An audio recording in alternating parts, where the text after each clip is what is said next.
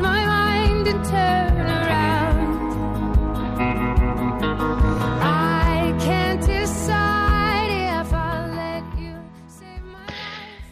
Hace ya unos años, cuando me empecé a introducir en este mundo de la pastoral de la salud, encontré un documento precioso, el mensaje de clausura que los padres del Concilio Vaticano II dirigían a los enfermos.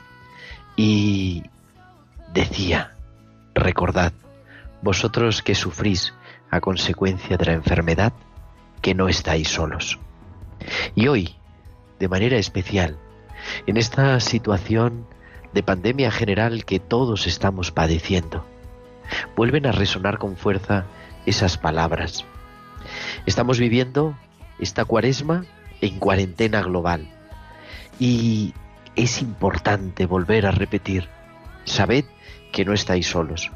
Sabed que no estáis solos los que sufrís a causa de la enfermedad, en la soledad de la habitación de un hospital o de vuestra casa, o en una residencia, o quién sabe dónde.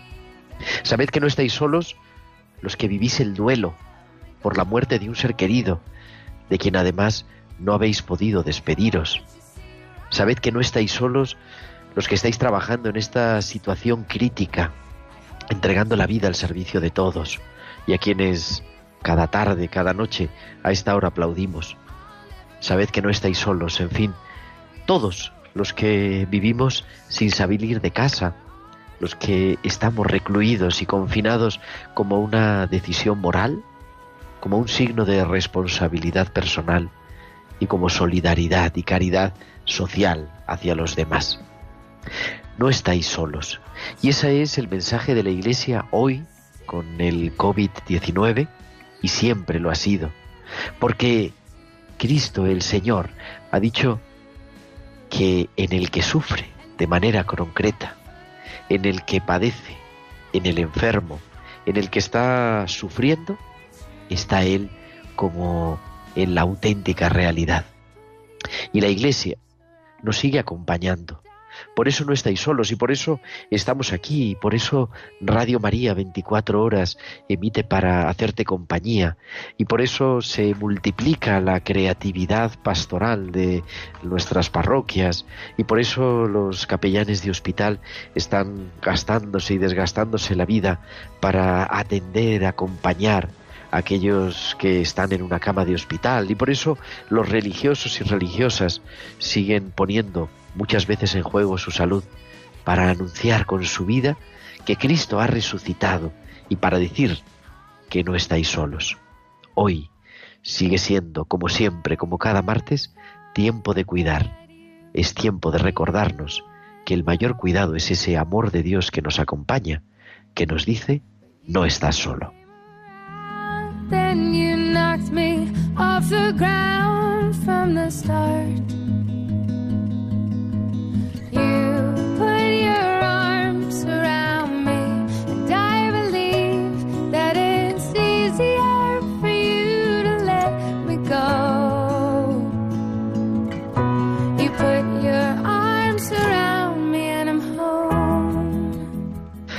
Pues muy buenas noches a todos, queridos oyentes. Son las 8 y 5, las 7 y 5 en Canarias y comenzamos en directo en Radio María, desde estos estudios improvisados que tenemos en Radio María también. eh, un nuevo programa, el número ya 72 de Tiempo de Cuidar y metidos, imbuidos en esta decisión, en este, en este momento que estamos viviendo histórico y que estamos también todos padeciendo. Estamos al otro lado del cristal y al otro lado de la línea tenemos a nuestro querido compañero técnico que está haciendo que esto sea posible, este, este juego y esta magia de la radio. Juan Manuel González, muy buenas noches. Hola Gerardo, buenas noches al pie del cañón, asintomático completamente. Sí, sí, de momento sí, gracias a Dios. Gracias a Dios. Gracias a Dios. Y con todos vosotros, queridos oyentes, que sabemos que estáis ahí al otro lado. Vamos a hablar pues vamos a hablar del coronavirus, del COVID-19, pero queremos hacerlo de una manera distinta, como lo hacemos siempre en tiempo de cuidar, fijándonos en la pastoral de la salud, en qué hace la Iglesia en este momento, qué están haciendo tantos y tantos voluntarios que acompañan a nuestros enfermos, a nuestras personas mayores, cómo están pensando nuevas maneras de cuidar y de acompañar y vamos a hacer pues un recorrido por algunas de las iniciativas que hablan de esa caridad creativa.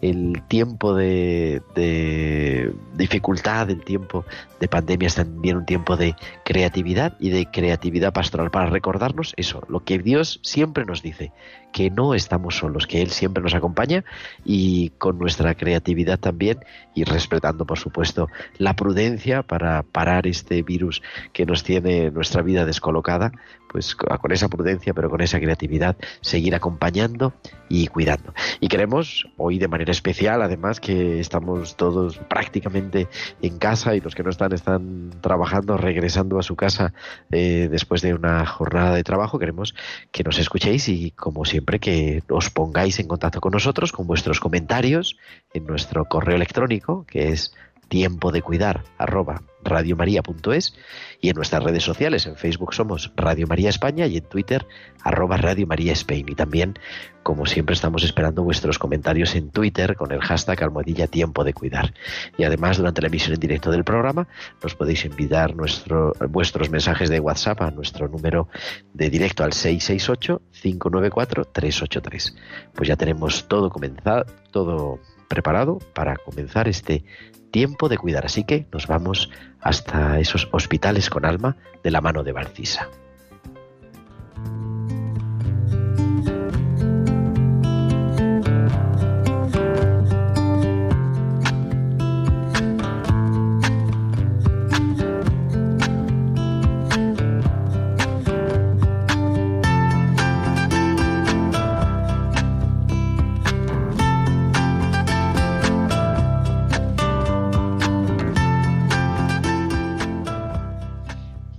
Desde el Hospital de Bilbao, como siempre, Valcisa con esos hospitales con alma. Muy buenas noches, Valcisa. Buenas noches, Gerardo, y buenas noches también a todos los oyentes. Encuentros en aislamiento. Una realidad muy frecuente en el hospital y ahora experimentada por toda la sociedad es el estar aislado. Es cierto que cada uno lo experimenta y lo vive de una forma, pero no hay que olvidar que no se necesita llevar la etiqueta de infectado para estar pasándolo mal. El individuo aislado ama la vida y teme a la muerte, nos dice Joseph Roth. Después de pasar visita y estar charlando con un paciente y su mujer, me dicen, gracias, esta visita nos ha hecho mucho bien. Hasta ahora, los encuentros que considerábamos más gratificantes son los que teníamos personalmente, e incluso puede parecer que nos aburrimos en una vida antes tan llena de vivencias. Pero la limitación que tenemos ahora solo reside en el contacto físico. Con la situación actual, el número de encuentros que estamos teniendo se está reduciendo básicamente a los que nosotros libremente favorecemos. No es tiempo para centrarse en los encuentros fortuitos, sino para trabajar en las relaciones con las personas que ya conocíamos. Estamos en un tiempo de mucha autenticidad, Establecemos los contactos sin maquillarnos, ni las expresiones, ni las ropas, ni los gestos. No hay barreras tecnológicas ni tampoco por tiempo para poder compartir un rato con otra persona y dedicarnos otro poco a nosotros. Y cuando acabe todo esto, saldremos de nuestras casas amando y compartiendo la vida unos con otros. Hasta la semana que viene.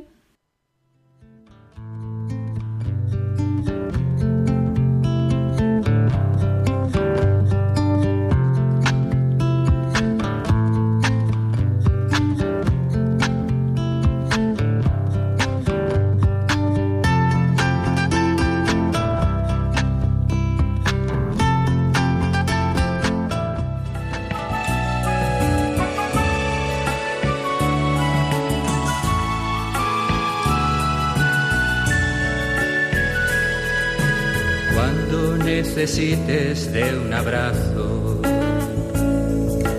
llama y estaré cerca de ti.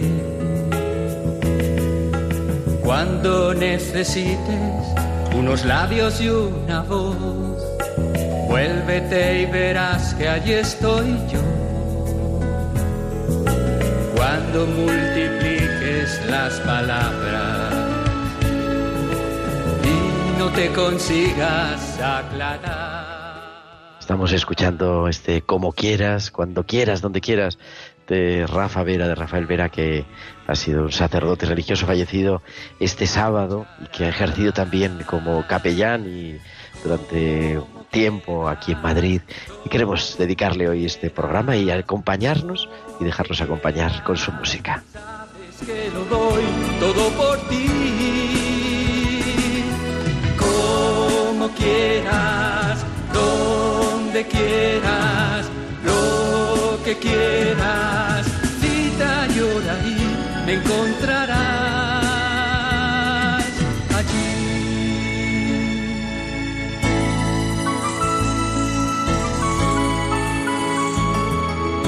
Cuando necesites una mano, llama y estaré cerca de ti. Y continuamos en directo a las 8 y 12, las 7 y 12 en Canarias, en este programa In Memoriam de Rafa Vera. Y tenemos ya al otro lado del teléfono a nuestra psicóloga particular, con he llamado a la sección Mini Terapia por una cuarentena global. Luisa del Campo, muy buenas noches. Muy buenas noches, Gerardo. Porque ha tenido tanto éxito tu intervención la semana pasada en, en Tiempo de Cuidar, que digo, mientras que sigamos encerrados, pues nos tienes que seguir diciendo primero cómo está María y si llora, tu hija, que el otro día nos entró en directo en el programa. Y luego, Es pues verdad. cómo estamos viviendo esta situación. Es verdad que mi hija eh, entró en directo porque estaba incubando el virus. Lo que pasa es que en este momento mía. no lo sabíamos. O sea, que estáis en cuarentena entonces. Estamos todos en cuarentena, cumpliendo los protocolos escrupulosamente, que en familia numerosa tengo que decir que no es nada fácil y también tengo que decir que los niños, como son, como son, pues ya está fenomenal. O sea, que ella está estupenda, lo ha pasado en 24, 48 horas y, y nada. Contagian, pero ellos lo pasan muy light. O sea, que fenomenal. Eso es lo principal. ¿Y cómo seguimos viviendo estas 24, 48, 72, 96 horas en casa sin salir? Pues estos días que he estado hablando con bastante gente, hemos empezado ya con la montaña rusa emocional. Eh, vamos a ir pasando por todos los estados de ánimo, como es lógico y comprensible, y yo lo que invito es a que nos aceptemos, lo primero, que no es fácil, porque claro, estar contentos es muy fácil, pero aceptar la frustración o la ansiedad o el enfado o el que alguien me ha hecho una faena y tengo que perdonarle o que yo he metido la pata y tengo que pedir perdón, bueno, pues eso nos lleva a un esfuerzo, ¿no? Entonces, primero tomar conciencia de esas emociones, aceptarlas porque son normales, porque estamos confinados y el, el confinamiento pues es una medida muy excepcional, por eso no se suele hacer, ¿no? Porque es una Sí, sí, medida que genera mucho estrés, ¿no? Nunca nos había pasado y esperemos no volverlos, no volverlo a vivir. Claro. Y luego yo insisto mucho con todo el mundo con el que hablo en que hay que darle sentido. Eh, yo creo que es muy importante el que podamos decir a nosotros mismos y a nuestro entorno, pues si tenemos hijos, a nuestros hijos o a nuestros familiares o a nuestras comunidades religiosas, ¿no? Eh, que esto no es una medida impuesta, que lo es, sino que también es una opción que hacemos para proteger, para defender la vida, para que otros no enfermen. Entonces yo creo que darle sentido eh, más, más allá de nosotros mismos, que evidentemente que también nos ayuda ¿no? a, que a veces cuando lo estemos pasando mal podamos mirar más allá de nuestro propio ombligo y decir, pues oye, tampoco es para tanto, ¿no? Si esto va a salvar vidas, oye, pues, pues venga, vamos a llevarlo con optimismo y buen humor o con rabia y con enfado, con lo que toque, pero, pero vamos caminando juntos. Yo creo que este sentido comunitario eh, nos va a hacer a muchos replantearnos la vida, porque realmente esta sociedad tan individual, tan individualista, pues ahora nos damos cuenta de que, de que no es verdad, de que nos necesitamos los unos a los otros para todo. Y que eso es verdad, lo vemos con los que estamos, las personas, con las personas que convivimos, pero también, y mucha gente está diciendo, ¿no? Está echando mucho de menos poder abrazar a su madre o, bueno, a su amigo o a su pareja que vive en no sé dónde y que le ha quedado el confinamiento allí. Nos damos cuenta de lo importante de la presencia, que es verdad que a través de las videollamadas y todo eso, pues mm. estamos de alguna manera, pero también el, el abrazo, ¿no? El tocar, el oler, Sí, es fundamental. Es fundamental. Mira, yo le preguntaba a la pediatra que nos llamaba del centro de salud si podía darle besos a mi hija. Cuando me dijo que no, pues me, mató un poco, la verdad, porque dije, ay, ¿se puedo dar besos? Si la tengo aquí a dos metros, pues no se puede dar besos. Bueno, pues nada, no daremos besos esta temporada. Pero es verdad que eso mismo nos hace valorar más el poder dar besos que es una cosa tan cotidiana como el abrazo, ¿no? Tan, tan, tan normal, pues ahora eh, lo valoramos más porque no lo tenemos. Pues ojalá que esto nos haga que cuando lo volvamos a recuperar lo pongamos en valor, ¿no? Yo creo que eso es un buen aprendizaje que nos podemos llevar. Se está diciendo mucho esto, ¿no? Tenemos que aprender pues toda la lección que estamos viviendo en estos días y yo digo, pues vamos a pedirle a Dios que sea así de verdad, que de verdad aprendamos esta lección y, y que, que esta crisis, como dicen, sea oportunidad. Es verdad que una oportunidad muy dolorosa, que se están quedando muchas personas en el camino, pero, pero que sea una oportunidad también de crecer y de, vivir un poco más como Dios nos ha soñado. Yo creo que, que la vida nos ha puesto en estas condiciones y, depende de cada uno, ¿no? Que se lo tome hacia un sentido de crecimiento y de eh, tener una visión o una vida más plena o al revés, hacerte más pequeño y quedarte en tu enfado y en tu ombligo y en tu victimismo. Pero eso es una elección, ¿no? La situación es la misma para todos. Y, la manera de, enfocarlo también en ejercicio de nuestra libertad. Pues, es verdad que una cosa que no es del todo cierta. ¿eh? ayudarnos a, a, vivir esta cuarentena eh, con un poquito también de sentido, como decías, me quedo con esa palabra. Fenomenal. Pues un placer. Y nada, nos vemos la semana que viene y te seguimos en feliz vuelo siempre. Fenomenal, ahí estaremos. Luisa del Campo, casi nuestra psicóloga de comité cabecera. Gracias.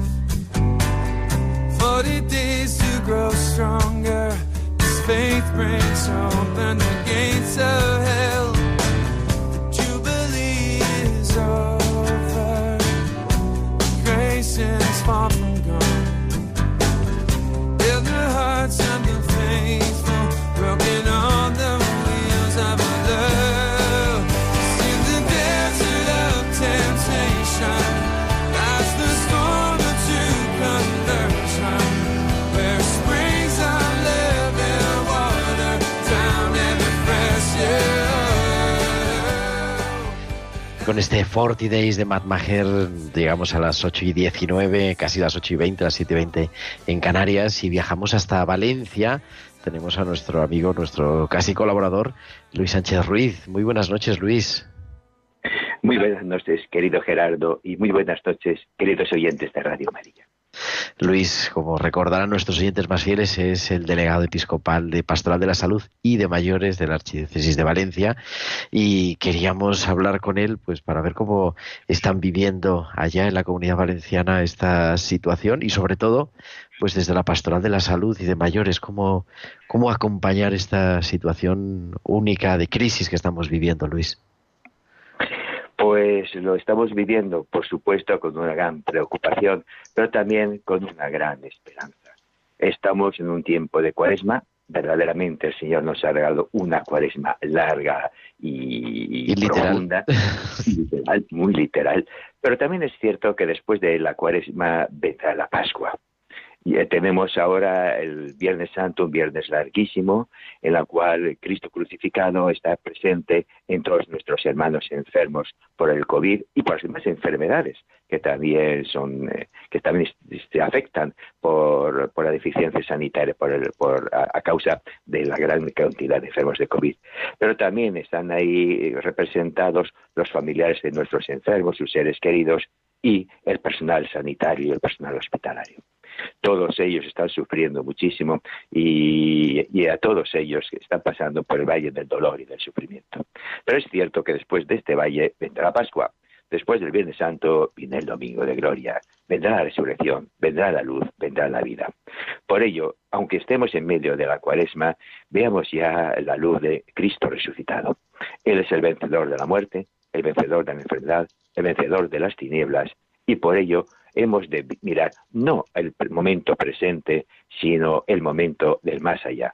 Veamos a Cristo que nos ilumina, Cristo que nos quiere dar esperanza, Cristo que quiere dar un sentido a nuestra vida y Cristo que nos dice, no temáis, yo estoy con vosotros todos los días, hasta el fin del mundo. Esa es nuestra fe. Y esos además, yo hablábamos esta mañana Luis y yo fuera de micrófono porque hablamos de cuando en cuando también para compartir un poco cómo estamos trabajando, ¿no? Y decíamos, y es que lo que estamos haciendo ahora en el tiempo del COVID y atendiendo a tantísima gente con los hospitales colapsados, con las residencias de ancianos, lo digamos, con tanta gente en su casa enferma, es lo que hacemos siempre la pastoral de la salud, pero que es lo que ha hecho siempre la Iglesia. Efectivamente, llevamos ya dos mil años de historia, dos mil años de atención a los enfermos. Y además la Iglesia es la única gran institución que ha cuidado siempre a los enfermos en medio de las peores epidemias, pandemias, en medio de las pestes de la Edad Media, en medio de las epidemias de cólera, de la epidemia de la Gran Gripe de 1918, de las, muy, muy numerosas enfermedades infectocontagiosas que hemos tenido. La Iglesia siempre ha estado ahí nunca ha abandonado a los enfermos, sino al contrario. Muchos cristianos, muchos sacerdotes, muchos fieles, muchos religiosos han muerto cuidando a los enfermos y a los ancianos. Cuando habían sido desahuciados por la sociedad, la Iglesia siempre ha permanecido al pie de la cruz, es decir, al pie de la cama del enfermo. Y ahora, igual, ¿cómo lo están viviendo pues los capellanes que están ahí en primera fila en, los hospitales? Eh, lo estás acompañando, imagino, ¿no? También como delegado. Eh, por, supuesto, naturalmente también estoy viendo enfermos, también, también. Eh, lo, están vi lo están viviendo con una gran preocupación, un gran, una gran angustia por lo que nos va a venir. Nadie sabe lo que realmente nos va a venir todavía, pero también con una gran y serena alegría. La alegría de que estamos cumpliendo plenamente nuestra misión. La alegría de que a pesar de la muerte y del sufrimiento, estamos sabiendo llevar y transmitir la luz de la esperanza allí donde no hay esperanza. Uy, estamos ahí teniendo un poco problema, tienes que mover bien el, el, teléfono, que estamos ahí perdiendo un poco el sonido, pero eso llevando, decías, la luz de la alegría, la luz de la esperanza, al pie de la cama también, lo único que ahora puestos, con mascarilla, con guantes. Por supuesto, guardando todas las medidas de contención, eso sí, eso sí, todas las medidas. Pero, eh, pero la luz de la esperanza es llevada por los capellanes incluso en las zonas de más alto aislamiento de las UCIs, porque los capellanes también entramos en las UCIs de aislamiento. Eso sí, revestidos con el equipo de protección individual. O sea, la bata, las calzas, las gafas oculares, la mascarilla, la mascarilla FFP2 y todo lo demás. Sí, pero entramos, nos acercamos al enfermo, hablamos con él, estamos con él, lo confesamos, le damos la santa unción, le damos el santo viático y le damos la alegría de la esperanza. Ciertamente no podemos entrar todos los días, solamente muy de vez en cuando, pero el resto de los días se establece con, él, con los enfermos un contacto telefónico. Se les llama por la mañana y por la tarde para ver cómo se encuentran.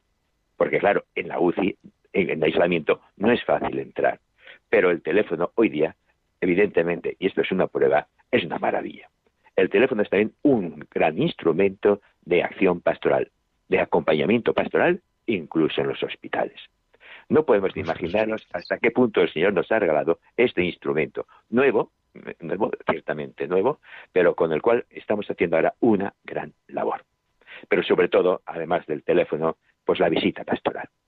Eh, ciertamente el sacerdote ha de tener coraje para meterse pues, eh, en, en el nido del áspid. Pero bueno, nuestros, nuestros sacerdotes, igual que los médicos, igual que el personal de enfermería, saben cuál es su misión y su misión es atender a los enfermos, cuidar a los enfermos, para salvar a las almas. Esta es la gran misión que nuestros capellanes están haciendo con un gran coraje, gran valor, pero sobre todo con una gran alegría y esperanza. Porque en el sufrimiento también hay alegría, claro que sí. En la cuaresma siempre hay la luz de la Pascua. Y te quería preguntar, Luis, ya para concluir, porque vamos llegando el tiempo, ya sabes, en la radio. Ha salido un documento, no sé si es un decreto exactamente o una nota del cardenal de Valencia, del arzobispo eh, Antonio Cañizares, con un protocolo que yo es el más detallado que he visto a nivel mundial, con algunas pautas también porque para los capellanes es un documento interno, vamos, está publicado en la web de, la diócesis, lo pueden consultar nuestros oyentes, pero me refiero que es un documento para los capellanes, para las personas que trabajan en los hospitales, pero queriendo también salvaguardar su integridad y sobre todo no ser vectores de contagio, ¿no? Por eso esas indicaciones tan precisas del cardenal Cañizares. Sí, efectivamente, eh, eh, son unas directrices para los capellanes y personas idóneas de los servicios de asistencia religiosa católica en los hospitales de la diócesis de Valencia ante la pandemia de COVID-19. Y está emitido y firmado por el cardenal arzobispo valenciano Antonio Cañizares. Es un documento técnico, es un documento que tiene, eh, que tiene tres grandes partes. Una primera de introducción general, en que se muestran cuáles son las ideas pastorales que han de cumplirse en, estos momentos. un segundo grupo de, requisitos técnicos de cómo hacer la visita, sobre todo, sobre todo con dos, dos particularidades. Uno, la salvaguarda de, la integridad del capellán, es decir, de que el capellán no, eh, no se debe contagiar, no por él mismo, en absoluto, sino para que el capellán no se transforme a su vez en vehículo de transmisión, en vehículo de infección, en vehículo de contagio a los demás enfermos, ancianos y debilitados a los que el capellán va a visitar. Aquí la, vigilancia y, el cuidado de la salud no es por el propio capellán, sino al contrario, es por las personas a los que el capellán va a atender. Y, de paso, eso es muy importante, es importante recordarlo. Es muy importante, porque ciertamente si nuestros capellanes velaran por su salud, no estarían en los hospitales. No, no, no. Velan por su salud precisamente para poder seguir cuidando con mucho amor a los enfermos. Y la tercera parte es, eh, pues, eh, son notas ya doctrinales sobre los sacramentos, sobre cómo se tienen que administrar el sacramento de la penitencia, el sacramento de la santa unción, el sacramento de la comunión o el bautismo en caso de necesidad. Son normas eh, que, de aplicación muy práctica para los hospitales. Ciertamente el, documento es muy extenso, es técnico y está, muy bien elaborado y sobre, y sobre todo lo que da son pautas muy claras, muy claras para que los capellanes sepan en todo momento lo que tienen que hacer. Pautas claras. Claro, y sabemos acompañados por la Iglesia. efectivamente, nos interesa dos cosas. Uno, es salvaguardar a los capellanes para que no sean vehículo de contagio, pero que los capellanes puedan seguir prestando su misión pastoral en todos los hospitales, eh, con los enfermos ordinarios, con los enfermos de COVID e incluso en los enfermos de alto aislamiento en las UCIs. Por ello, por ello, insistimos en todas medidas de protección personal para que no haya nunca ninguna duda y la Administración Sanitaria siga permitiendo, como lo está haciendo ahora y sin ningún problema, que nuestros capellanes puedan acceder a los lugares más recónditos, a los lugares de alto aislamiento. Es ciertamente una misión muy importante, hacer presente a la Iglesia en estos momentos. Y junto a ello, un punto también muy eh, crítico, que es la, la, insistencia de la diócesis de Valencia en que los capellanes atiendan espiritualmente a los profesionales sanitarios y del hospital. Es una labor muy importante ahora, porque no solamente hemos de atender a los enfermos, a los familiares que van a pasar el proceso de la angustia de la enfermedad y muy posiblemente del duelo, sino también a acompañar espiritualmente a tantas vidas que van, eh, que se están jugando la vida literalmente, que saben que muchos de ellos van a caer enfermos. Pensemos que el 12% de enfermos de COVID son personal sanitario y que algunos de ellos incluso morirán. Y que esto lo hacen por puro amor al prójimo. Es un holocausto de caridad. Pero ese holocausto de caridad también tiene, eh, tiene un precio tiene la angustia, el sufrimiento y... La tensión, el estrés y los tenemos que apoyar. Pues querido Luis Sánchez Ruiz, muchísimas gracias, como siempre, por, por estar disponible y por recordarnos eso, pues todos los capellanes, las personas idóneas que están trabajando ahora, en este momento, en todos los hospitales, acompañando y que, pues para eso están, para acompañar a los enfermos. Así que utilícenlos, llámenlos.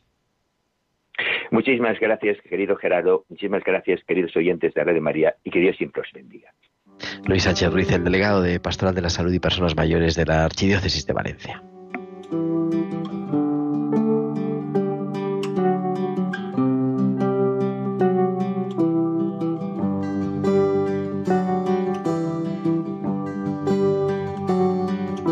Mientras haya un horizonte en esta tierra,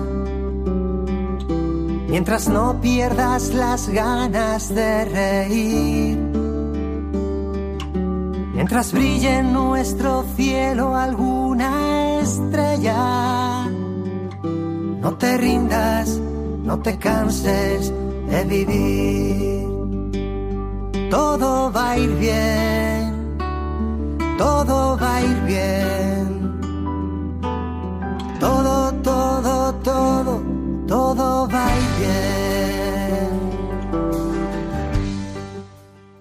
Y con esta música que nos llena de esperanza, este todo va a ir bien de Luis Guitarra, tenemos un invitado muy especial que es el vicario de Innovación y Acción Social de la Archidiócesis de Madrid, don José Luis Segovia.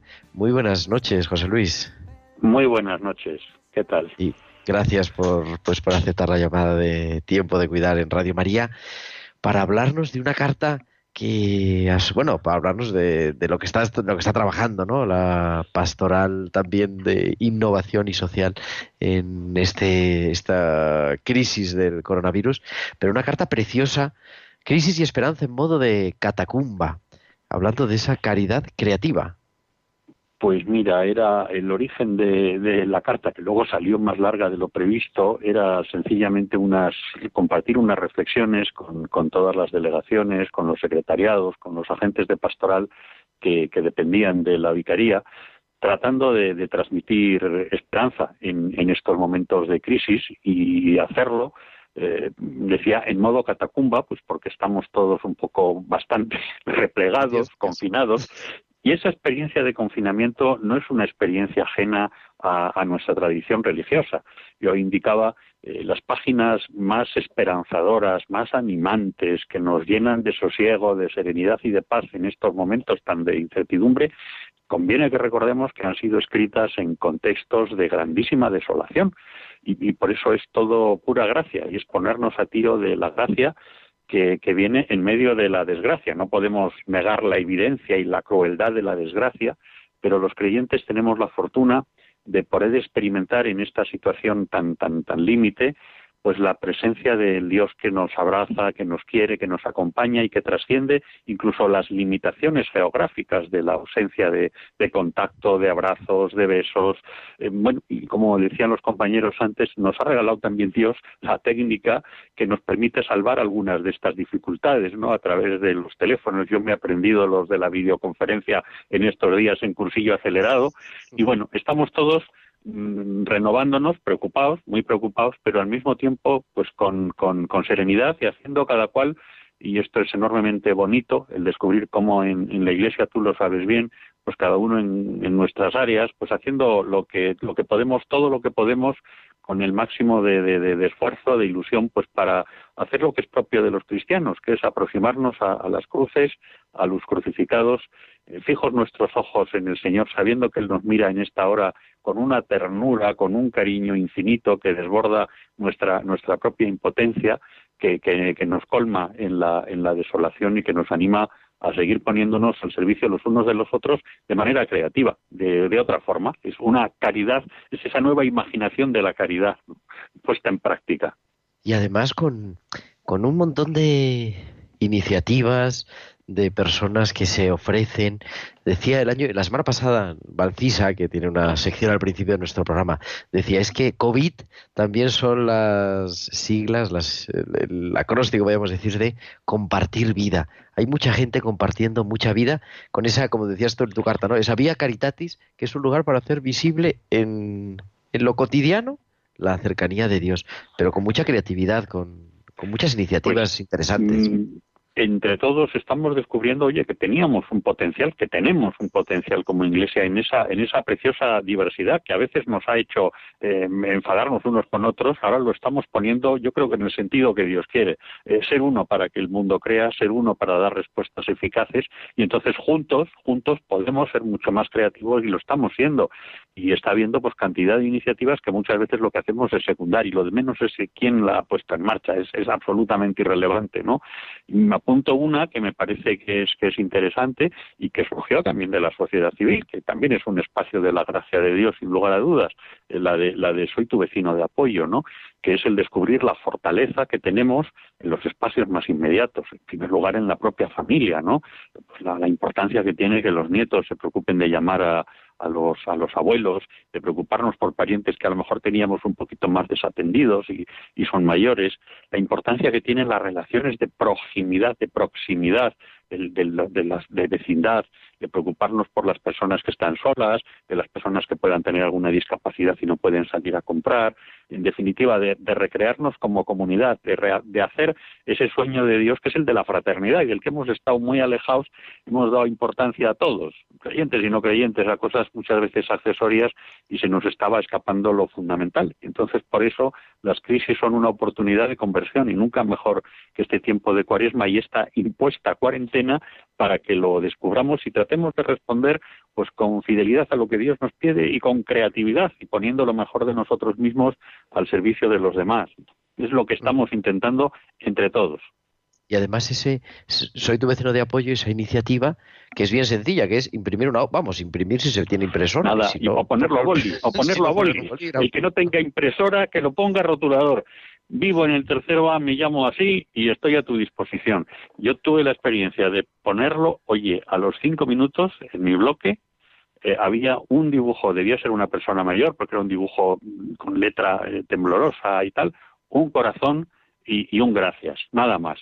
Oye, y al, al, cabo de un rato, cuando vas a tirar la basura y tal, resulta que había ya otros tres o cuatro vecinos y vecinas que habían puesto, y yo también, y yo me brindo para hacer la comida, y yo para dar compañía, y yo para, y yo para charlar, y yo para. Es perfectamente posible el compatibilizar ese mensaje del quédate en casa que tenemos que seguir todos con, con, con, la cercanía que nos permite también el echarnos manos unos a otros a través de, del teléfono o a través de hacernos favores, lo que era la relación en los pueblos, es recrear en esta ciudad que habíamos convertido en un espacio inhóspito de anonimato donde no nos conocemos los unos a los otros, pues un espacio de, convivencia, de fraternidad, que es lo que Dios quiere, sí, esa es la palabra, de fraternidad. Pues qué, bueno, qué pena que tenga que ser por una crisis así, pero qué bonito también, ¿no? Porque como decías al principio, porque Dios habla en la historia y siempre lo ha hablado y ahora también pues nos sigue hablando y sabemos dónde está, que es sufriendo con el que sufre y ahí lo descubrimos más que nunca. Así es, y yo creo que eso, que la vía de la caridad ha sido siempre un instrumento privilegiado en las circunstancias más adversas de persecución, de peste y de todo, para que la Iglesia salga reforzada, purificada, con una luz nueva, con una credibilidad que nos da pues esa audacia del Evangelio que nos hace ponernos al servicio de los demás.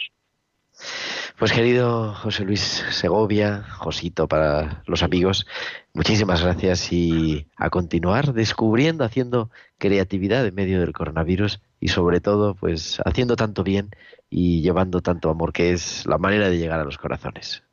Gracias, Gerardo. Juntos lo conseguiremos, seguro, con la ayuda de Dios.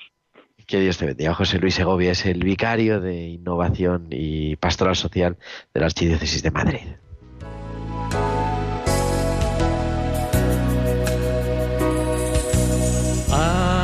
Tu lado, me siento como un niño. A tu lado alcanzo a comprender. A tu lado los miedos ya no existen. Estando hacia tu lado, todo empieza a renacer. A tu lado me siento omnipotente.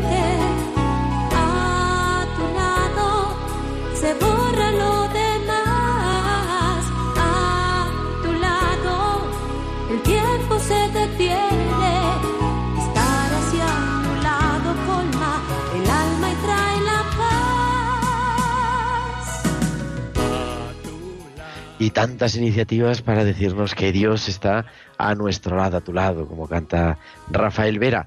Y por eso, en una iniciativa muy bonita, sencilla, pero muy bonita, tenemos a Nicolás Pardiñas al otro lado del teléfono. Nicolás, muy buenas noches. Hola, muy buenas noches, Gerardo. Gracias por tenerme en el programa. Porque Nicolás se ha puesto manos a la obra y ha hecho una web que se llama hacevoluntario.com. Correcto. Sí, eh, la idea de la página web, bueno, surge de mi tía, charlando con mi tía, eh, queríamos montar algo para la parroquia y que, bueno, que, los, que pudiéramos conectar con los voluntarios y poder conectar con, bueno, con gente que necesitara de personas que les fueran a hacer la compra, pasear los perros, lo que sea. Con motivo del coronavirus, claro. Claro, claro, combatiendo el COVID sin ningún tipo de duda, que es obviamente pues el problema que estamos teniendo todos ahora. El no poder salir de casa es un gran problema y entonces estamos juntando voluntarios en nuestra página web y entonces eh, decidimos que mm, siendo que en nuestra parroquia había muchos voluntarios, seguro que había muchas más parroquias que necesitaran del mismo servicio, ¿no? de la misma página web que pudiera conectarlos. Entonces, desarrollando esta idea, decidimos utilizar nuestra página web para juntar iniciativas y poder difundirlas todas de una vez en una página web.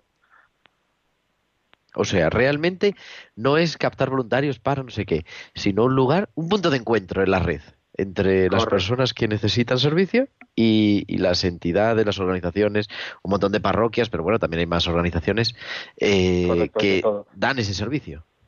Tenemos desde farmacias que se ofrecen para enviar a domicilio los fármacos hasta taxistas que se ofrecen para llevar a sanitarios a los diferentes hospitales o a donde necesiten ir. Entonces, la verdad es que es muy bonito y cada día aparecen más iniciativas en nuestra página web, eh, hasta personas que también se ofrecen ellas mismas eh, para cosas, hacer cosas como el estilo del acompañamiento, llamar a estas personas que estén en necesidad o que simplemente estén solas en su casa y necesiten o una, un psicólogo o simplemente alguien con quien hablar. Me gusta este hashtag. Yo ayudo a los de casa. sí, sí. Él- se le ocurrió a mi tía y bueno, es muy, es muy bueno y se, obviamente pues ya se engancha con el de quédate en casa, pues también es verdad, se puede ayudar, también se puede ayudar desde casa a los de casa, que es lo que se está moviendo muchísimo en la página web sobre todo y nada, darle la máxima difusión y sobre todo el, el difundir la ayuda entre vecinos, ¿no? También que en las diferentes eh, urbanizaciones, diferentes barrios, eh, se puedan conectar con la gente que sepan que tiene que están en necesidad. Es una es una guerra de guerrillas, por así decirlo, ¿no? Así venceremos a este a este COVID-19. Pues querido Nicolás, gracias por poner la imaginación, bueno, y el buen hacer, porque es un gran informático, como van a ver nuestros oyentes en haztevoluntario.com, por ese buen hacer y poner el granito de arena para hacer de esta crisis una oportunidad para crecer todos y para acercarnos también un poquito más a ese mundo que Dios sueña. Nicolás Pardiñas, muchas gracias, buenas noches. Muchísimas gracias, Gerardo. Buenas noches.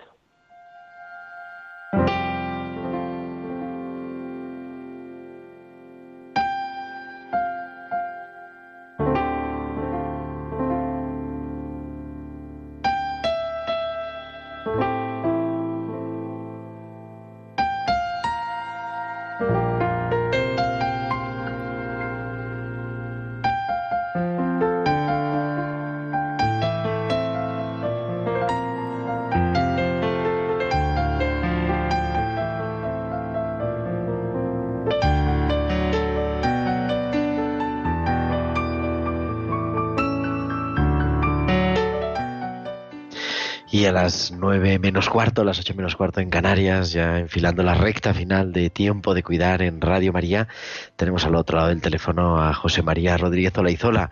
José María, muy buenas noches. Hola, muy buenas noches. ¿Qué tal? Encantado. Conocido Gerardo. de todos, eh, sacerdote jesuita y, bueno, el padre de Rezando, vamos, no sé si el padre, pero uno de los padres de Rezando Voy, para hablarnos de una iniciativa preciosa que yo desde que he tenido conocimiento y te agradezco también que nos la hayáis compartido, eh, yo creo que la semana pasada ya dijimos algo, que es No estás solo. Sí, sí, sí. Eh, sí, la verdad que mira, en- bueno, esto surgió, yo creo que como tantos otros, ¿no? Pues al- al hacernos conscientes de la gravedad de la pandemia, eh, de la crisis, y luego al darnos cuenta de lo que podía suponer vivir enclaustrados y encerrados y, bueno, pues todos estos límites del estado de alarma, una de las primeras cosas que saltó a, a la conciencia de un equipo de gente que nos pusimos a pensar eh, sobre todo bueno pues a través de las redes de la tecnología que es un poco lo que utilizamos como como manera también de intentar ayudar pues fue que mucha gente mucha gente iba a necesitar conversar y por distintos motivos ¿eh? algunos muchos probablemente por la soledad es decir, de gente que vive sola eh, y gente que, que no tiene nadie que le llame o nadie con quien hablar un rato e incluso luego hemos ido viendo por, por cómo ha ido evolucionando que ya no solo es eso, ¿eh? no, es, no es solo gente que viva sola o que no tenga nadie, sino que la convivencia tan estrecha, 24 horas al día, en, bueno, pues con las mismas personas, eh, a veces eh, uno necesita desahogarse hacia afuera y a veces incluso con, bueno, pues con gente con la que poder hablar un poquito eh, Distinto, casi agradeciendo gente distinta, gente que te escucha desde fuera. Bueno, hemos tenido en, en esta semana, desde que se lanzó, pues claro, ya, ya experiencia y testimonios bien bonitos, ¿no? Y, y luego, eh, pensando en esto, claro, ya le dimos un paso más que también fue el, el decir, bueno, y si tenemos voluntarios especializados, que ya los tenemos, la, o sea, la escuela vinculada a la Universidad Nuestra de Comillas, ofreció también buscar terapeutas y gente para poder escuchar a los sanitarios, porque claro, los sanitarios también necesitan. Entonces hicimos una segunda parte, o una segunda pata que es sanitarios, no estás solo. Pero bueno, digamos que la primera parte es eh, no estás solo, que lo convertimos en una web. Mm, que es nuestrasolo.es, Para la que tenemos en Eso nuestro es. Twitter. Sí, eso es, y que la, la pusimos un poquito para poner en contacto pues a voluntarios, es decir, gente que está dispuesta a preocuparse de alguien, escucharle o, o conversar también, ¿eh? no es solo escuchar, también es conversar. Es sencillamente que la gente no se sienta sola estos días de tantísimo encierro y, y ahora estamos en la, bueno, ahora digo, des- claro, lo pusimos en marcha, eh, se, se fue lanzando, eh, hemos tenido una, la respuesta de voluntarios ha sido impresionante, o sea que tenemos muchísima gente eh, deseando, eh, pues eso, el compromiso del voluntario es mm, una vez que, contacta con él una persona, pues se compromete a llamarla una o dos veces al día, depende también de, la, de las personas que haya. Y ahora estamos en la fase también de darlo a conocer, sobre todo para llegar a tanta gente que seguro que lo agradece, pero que no sabe que esto es posible. ¿no? Personas que nos están escuchando que, que tienen esa necesidad de soledad, de, de acompañar la soledad, vamos. Sí, sí, eso es. Y luego también nos pasa una cosa, ¿no? Y es que hay muchas personas, claro, eh, por ejemplo, pasa con gente mayor, gente mayor dice, ya, pero ¿cómo yo, yo esto de Internet yo no lo sé manejar? ¿Yo cómo me meto en una página web si yo esto no sé y esto, no? Esto también nos dimos cuenta nada más empezar, que para los voluntarios era más fácil, pero para gente que puede necesitar ayuda, pues esto de Internet ya es un mundo. Entonces lo que habilitamos también fue un teléfono donde te ayudan a hacer todo ese proceso de, de encontrar encontrar la persona Para que te va a poder pedir ayuda. Sí, sí, sí, que pues, también- sí, sí, lo 667 difu- 54 88 54 667 Eso es. 54 88 54 tenemos en Radio María eh, también on- que nos conectan y enseguida se lo damos para, es. para facilitar, claro, porque rellenar un cuestionario, un formulario de web es muy sencillo, pero para quien lo sabe hacer. Claro, y luego, mira, en realidad es que, eh, o sea, cuando un o sea, cuando una persona entra y entonces di- dice más o menos, o digo, en el fondo nosotros, digamos que hemos ofrecido, hemos dividido un poco la, la ayuda en tres grandes campos, ¿no? Porque es también lo que se va demandando. Uno es sencillamente conversación, o sea, hay gente que llama y tiene ganas de charlar y de contar y de contar lo que está viviendo y bueno, pues sus miedos o su o bueno, o, sencillamente pues mira, gente que está lejos de los suyos y tiene ganas de hablar de ellos, es que hay muchas muchas pues conversación es una. También hay gente que quiere un acompañamiento espiritual, es decir, una vivencia un poquito digo de cómo cómo leer todo esto que está pasando, ¿no? Porque despierta tantas preguntas, tantas búsquedas, tanta sed de Dios y tenemos también mucha gente que son acompañantes con Dios, con experiencia y tenemos mucha gente de iglesia que acompaña. Vosotros nos habéis ofrecido muchísima ayuda también, ¿no? Desde la diócesis y yo creo que lo agradecemos muchísimo. Y luego eh, tenemos también, claro, esto, nos, esto ha ido surgiendo desgraciadamente pues por, por la necesidad. Claro, hasta el principio ni lo pensábamos, pero ya nos hemos dado cuenta de que es fundamental también gente que necesita eh, que alguien le acompañe para hacer duelo y además este duelo tan raro, ¿verdad? Porque eh, o sea, sin, sin, posibilidad de despedirse, ¿verdad? Sin posibilidad de despedirse, sin poder hacer un funeral, sin poder abrazarte a veces, sin poder, o sea, la gente necesita también. Bueno, entonces tenemos ese, eh, tenemos voluntarios eh, que están con esos perfiles. Entonces a veces es verdad que cuando cuando alguien entra eh, diciendo, venga, pues yo necesito encontrar a alguien, pues también en función de lo que pidas, pues te aparece una lista de personas. Entonces también eh, bueno, también te dan algunos datos de, de, quién es esa persona que se ofrece a, dialogar contigo, pues a lo mejor, bueno, por supuesto, pues su nombre, porque también habrá gente que diga, mira, yo prefiero hablar con un hombre, yo prefiero hablar con una mujer, yo prefiero hablar con alguien de mi edad, yo prefiero hablar con alguien más joven, con alguien más mayor, yo prefiero hablar con un religioso, yo prefiero hablar con un sacerdote, yo prefiero, es decir, hay todas estas posibilidades, entonces ahí encuentras todo eso. Entonces, a través de ese teléfono de ayuda también la gente que no sea familiar con, con esto está, y entonces eh, ahora también mmm, nos pasa que, o sea, lo que nos damos cuenta es de que mucha, estamos ahora entrando en la segunda fase, que es, o sea, al principio es verdad que no lo difundimos eh, así masivamente porque teníamos que estar seguros de que funcionara bien, o sea, que estuviera bien, bien engrasada la cosa, o sea, no prometer algo que no pudiéramos ofrecer, ¿no? Eh, y ahora, ahora lo que sí tenemos, ya que tenemos un buen equipo de voluntarios, luego los voluntarios también van teniendo sus encuentros, su formación, o sea, hay toda una, claro, su, sus ratos también de, de, ir viendo cómo ayudar más y mejor, ¿no? Con, pero bueno, eh, ahora, ahora el, la ayuda fundamental que se nos puede hacer es eh, difundirlo, dándoselo a conocer a gente que lo pueda necesitar. ¿eh? Y ahí estamos teniendo experiencias bien bonitas. ¿eh? El, el, otro día nos llamó pues, una médico que trabaja en una residencia de ancianos y decía, ¿puedo ayudar a personas a hacer el contacto? Pues por supuesto, ¿no? Entonces llamar por, por varias personas, decirle a alguien que existe esto, es decir, porque de otra manera, eh, probablemente alguna de la gente que más pueda necesitar esto, como que no le va a llegar. Y luego yo otro mensaje que me gustaría dar, Gerardo, ya que me das la oportunidad. 30 segundos. 30 segundos. Bueno, eh, mira, es que es esto no es para gente desesperada. O sea, no es que hay veces que la gente tiene como el miedo de decir, ay, es que va a parecer que estoy desesperado. No estoy tan mal, ¿no? Digo, bueno, a, o sea, hay gente que está desesperada y necesita esto y fenomenal. Pero hay gente que no es que esté así, pero que necesita hablar. ¿eh? El otro día teníamos un señor que decía, mira, yo estoy ahora mismo, los problemas laborales que se me vienen encima son tan gordos que no los quiero cargar encima de mi familia y necesito desahogarme y necesito hablar. Pues ejemplos de estos tenemos muchos, ¿no?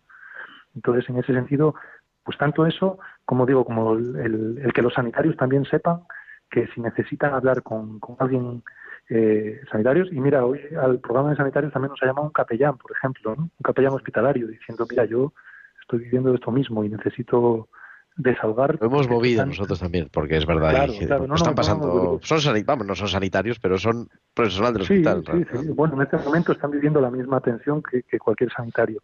No, y de verdad que muchísimas gracias por vuestra ayuda, por darlo a conocer. Y mira, ya lo hemos puesto en nuestra, nuestro Twitter y esa página web muy sencilla, nuestra es solo.es y tenemos, si nos contactan, quien quiera contactar por teléfono, llamando a Radio María enseguida le damos el número. Gracias, querido José María Laizola, por, por hacernos presente este, este acompañar en la soledad, de la que tanto has escrito también. Recordamos, recomendamos ese bailar con la soledad, que nunca está de más claro. en este tiempo de cuarentena leer algo interesante. Pues mira, de verdad que encantado. Y además que lo, también te digo eh, que el grupo de comunicación Royola lo regala ahora eh, en ebook. Lo, digo, a mí me lo plantearon, me pareció fenomenal que lo regala. O sea, en esta Pueden descargar. Época, bueno, pues nada, nada, vamos. Los que puedan, que lo lean porque merece la pena. José María Rodríguez Olaizola, jesuita, muchísimas gracias. Buenas noches. Un abrazo, Gerardo.